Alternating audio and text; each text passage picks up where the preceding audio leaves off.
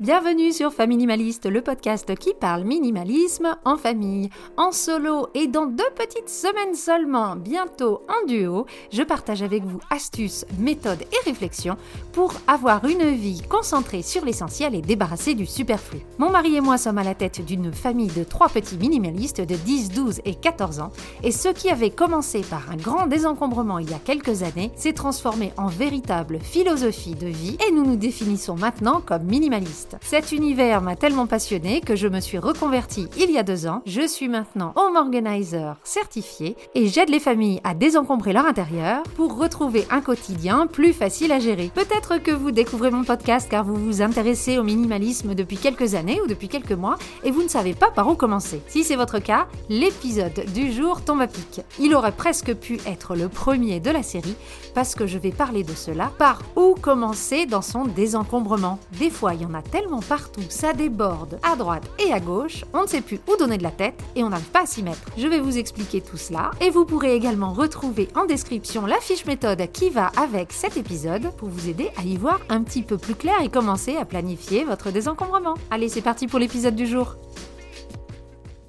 Ça y est, vous êtes décidé, vous en avez marre de voir votre intérieur qui déborde, toute, la famille est convaincue du projet, il n'y a plus qu'à. Oui, mais il n'y a plus qu'à quoi? Par où on commence? Si, bien sûr, les réponses peuvent varier en fonction de votre situation, de votre niveau d'encombrement, de l'aide que vous avez à disposition et de plein d'autres facteurs, il y a quand même des grands principes à respecter et qui pourraient vous aider à savoir par où prendre le problème. Une première question qu'on peut se poser, c'est la nature de l'encombrement de la maison. Est-ce que toutes les pièces débordent? Est-ce que ce ne sont que certaines pièces? Ou alors est-ce que ce n'est qu'une seule catégorie d'objets? Parce qu'effectivement, il y a plusieurs méthodes pour le désencombrement. Vous pouvez le faire pièce par pièce, qui est la méthode que je recommande à mes clientes mais aussi objet par objet, catégorie d'objets par catégorie d'objets. Ça, c'est plus la méthode Marie Kondo. Et les deux méthodes sont valables. Cela dépendra de pas mal de facteurs, comme le degré d'encombrement, le temps que vous avez dans vos mains, ou alors l'aide encore que vous pouvez avoir à disposition. Si c'est un problème de catégorie d'objets, par exemple chez vous il y a beaucoup trop de vêtements, à ce moment-là je vous conseille de commencer par les pièces qui vous sont personnelles à vous, comme ça le reste de la famille peut vous voir euh, trier vos affaires, verra que vous en tirez des bénéfices certains. Je vous encourage vraiment à communiquer de manière positive sur tout ce qui se passe et sur ce tri et ce qu'il a sur vous. Et comme ça, ce sera beaucoup plus facile d'avoir l'application de la famille au moment où il faudra trier tous ces vêtements en trop ou ces jouets en trop dans des pièces communes. Personnellement, moi, c'est la méthode que j'ai essayée. J'ai commencé d'ailleurs par les vêtements et j'ai commencé par les miens avant de pouvoir demander aux enfants de faire les leurs. Déjà, ça m'avait permis de tester plusieurs techniques. Ça, c'était avant que je me forme, bien entendu. Parce qu'une fois que je me suis formée, j'ai remis le nez dedans et j'ai été beaucoup plus efficace. Mais néanmoins, même sans formation, j'avais réussi quand même à faire un tri euh, plutôt raisonnable, qui ressemblait à quelque chose, en gros. J'avais pas à rougir de ma performance. Et j'ai commencé par les vêtements parce que c'était ça qui débordait le plus chez nous. On s'en sortait pas des lessives. Moi, je mettais 20 minutes devant mon armoire tous les matins à me demander ce que j'allais me mettre. Donc, on a forcément commencé par les vêtements avant de s'attaquer à autre chose et ensuite de faire le tri euh, pièce par pièce.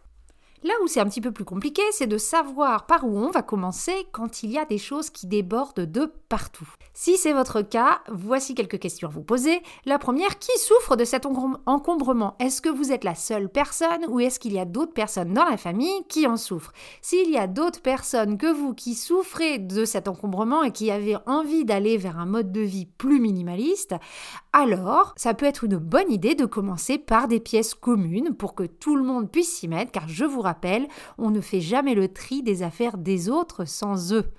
L'intérêt de commencer par les pièces communes, c'est que ce sont souvent les pièces qui sont bah, le plus utilisées et qu'on voit tout de suite l'impact que cela peut avoir d'avoir moins de choses autour de nous.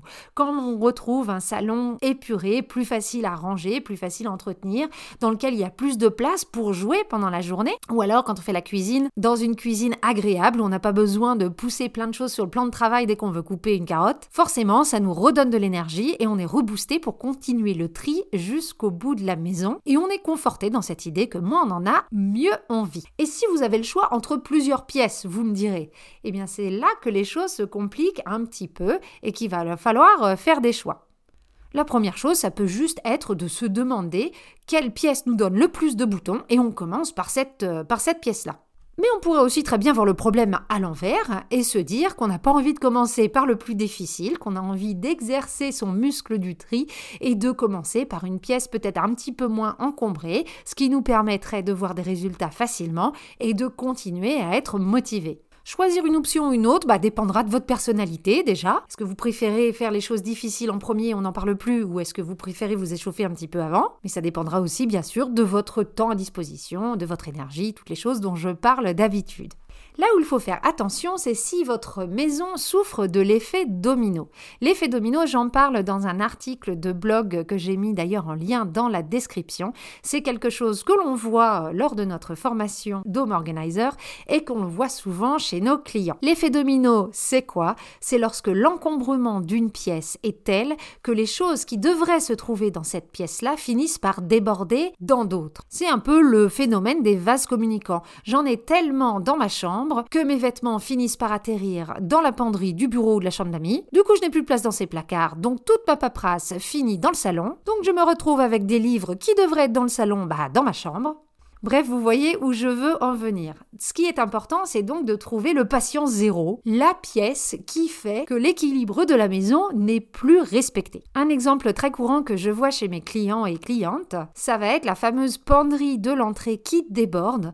Il y a beaucoup trop de manteaux, des vestes qui ne sont pas de saison. On va retrouver des aspirateurs, on va retrouver des chariots de course, des casques de vélo, bref, tout un tas de choses qui n'ont pas forcément sa place dans un meuble d'entrée. Mais malheureusement, les pièces devraient aller tous ces objets-là sont déjà pleines comme des œufs. Une autre pièce qui est très souvent atteinte de cet effet domino, c'est la chambre d'amis slash bureau. Ça finit souvent en dépotoir. Alors pas parce que c'est sale, hein, mais juste parce qu'en fait on y met tous les objets qui ne peuvent plus rentrer dans les autres pièces. Tant qu'il y a de la place dans cette chambre d'amis ou dans ce bureau, on ne s'inquiète pas, on continue à remplir les placards et les meubles, et puis un jour, bah ça coince. Et en fait, si cette chambre déborde, c'est parce que ça déborde d'abord dans les autres. Donc à vous de remonter le fil de l'encombrement, de regarder ce qu'il se trouve vraiment dans cette pièce, Faites une liste de tout ce qui n'a pas sa place et vérifiez si ces objets-là qui n'ont rien à faire ici ont une place dans la pièce qui serait le plus convenable. Si les objets de la pièce A devraient en vérité se trouver dans la pièce B,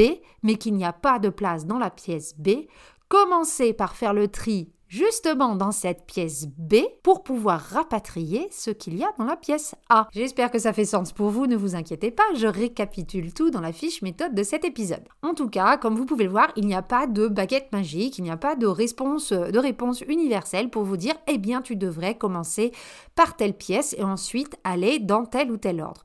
Une chose est sûre, le piège qu'il vous faudra éviter, c'est de commencer tous les chantiers en même temps, de commencer plusieurs pièces en même temps. Là, vous êtes sûr que vous allez vous décourager. Bah oui, il y a pas mal d'objets qu'on va décider d'enlever de la maison, et tant qu'ils ne sont pas sortis de la maison, bah ils sont toujours là. On peut facilement vivre quelques jours, voire quelques semaines, avec euh, tout un tas de sacs d'objets à jeter, à donner, voire à vendre. Donc plus on commence de chantier, plus on en a partout, et moins on en voit le bout. Une chose est sûre, ne vous laissez pas paralyser par cette question de mais par où je vais commencer? Par contre, il est très compréhensible si le niveau d'encombrement de votre maison est vraiment très très haut que vous vous sentiez un petit peu dépassé par tout ça. Si malgré tous ces conseils, vous ne savez toujours pas par où commencer, là, je vous recommande de vous faire aider par une home organizer. Je dis elle parce que l'écrasante majorité des home organizers sont des femmes. C'est vrai qu'à partir d'un certain niveau d'encombrement, ça devient compliqué de savoir euh, par où commencer et il vaut mieux faire appel à quelqu'un d'externe, avoir cet œil extérieur et puis surtout avoir quelqu'un sur le terrain qui peut vraiment taper dedans et vous aider à sortir la tête de l'eau et vous pourrez continuer à faire le tri euh, de manière un petit peu plus sereine. Donc juste quelqu'un pour démarrer, ça peut être une bonne idée. En tout cas, l'important c'est de démarrer. Oui, il y a des pièces par lesquelles ce serait beaucoup plus pertinent de commencer, mais au final, le plus important, c'est de commencer. Je vous promets, votre seul regret, ce sera de ne pas l'avoir fait avant. De manière très personnelle, on se sent tellement plus serein et posé depuis qu'on a moins de choses autour de nous, depuis qu'on réfléchit à nos vrais besoins et depuis qu'on a identifié notre essentiel. On sait ce dont on a besoin à la maison, on a identifié ce qui nous apportait beaucoup plus euh, de bonheur et de satisfaction qui nous en coûtait en énergie euh, pour entretenir toutes ces choses-là. Et vraiment, notre maison, c'est devenu notre petit cocon. On est content de s'y réfugier à la fin de la journée. Donc oui, la route peut paraître longue, mais le jeu en vaut tellement la chandelle, surtout lorsqu'on en est beaucoup à la maison, qu'on a toute une famille à faire tourner. Franchement, si on peut se simplifier la vie, ce serait quand même trop dommage de ne pas le faire. C'est fini pour l'épisode du jour. J'espère qu'il vous aura été utile, qu'il vous aidera à voir un petit peu mieux et que vous pourrez ainsi savoir par où commencer pour pouvoir vivre une vie minimaliste. Si vous avez aimé cet épisode et si vous aimez le podcast, comme d'habitude, je vous invite à lui mettre des cœurs et des étoiles sur vos plateformes d'écoute pour qu'il soit ainsi mieux référencé et plus facile à trouver en ligne. Je mets en description de cet épisode le lien de la fiche méthode ainsi que les liens de mes pages Instagram, celle du podcast Familimaliste ainsi que ma page professionnelle famille.o.suisse. Vous trouverez également le lien de ma newsletter, une newsletter toutes les semaines pour vous aider à vous débarrasser du superflu, ainsi que de mon blog, un article publié toutes les deux semaines sur le même thème. Je vous dis à la semaine prochaine et en attendant, n'oubliez pas, vivre avec moi, c'est vivre avec mieux.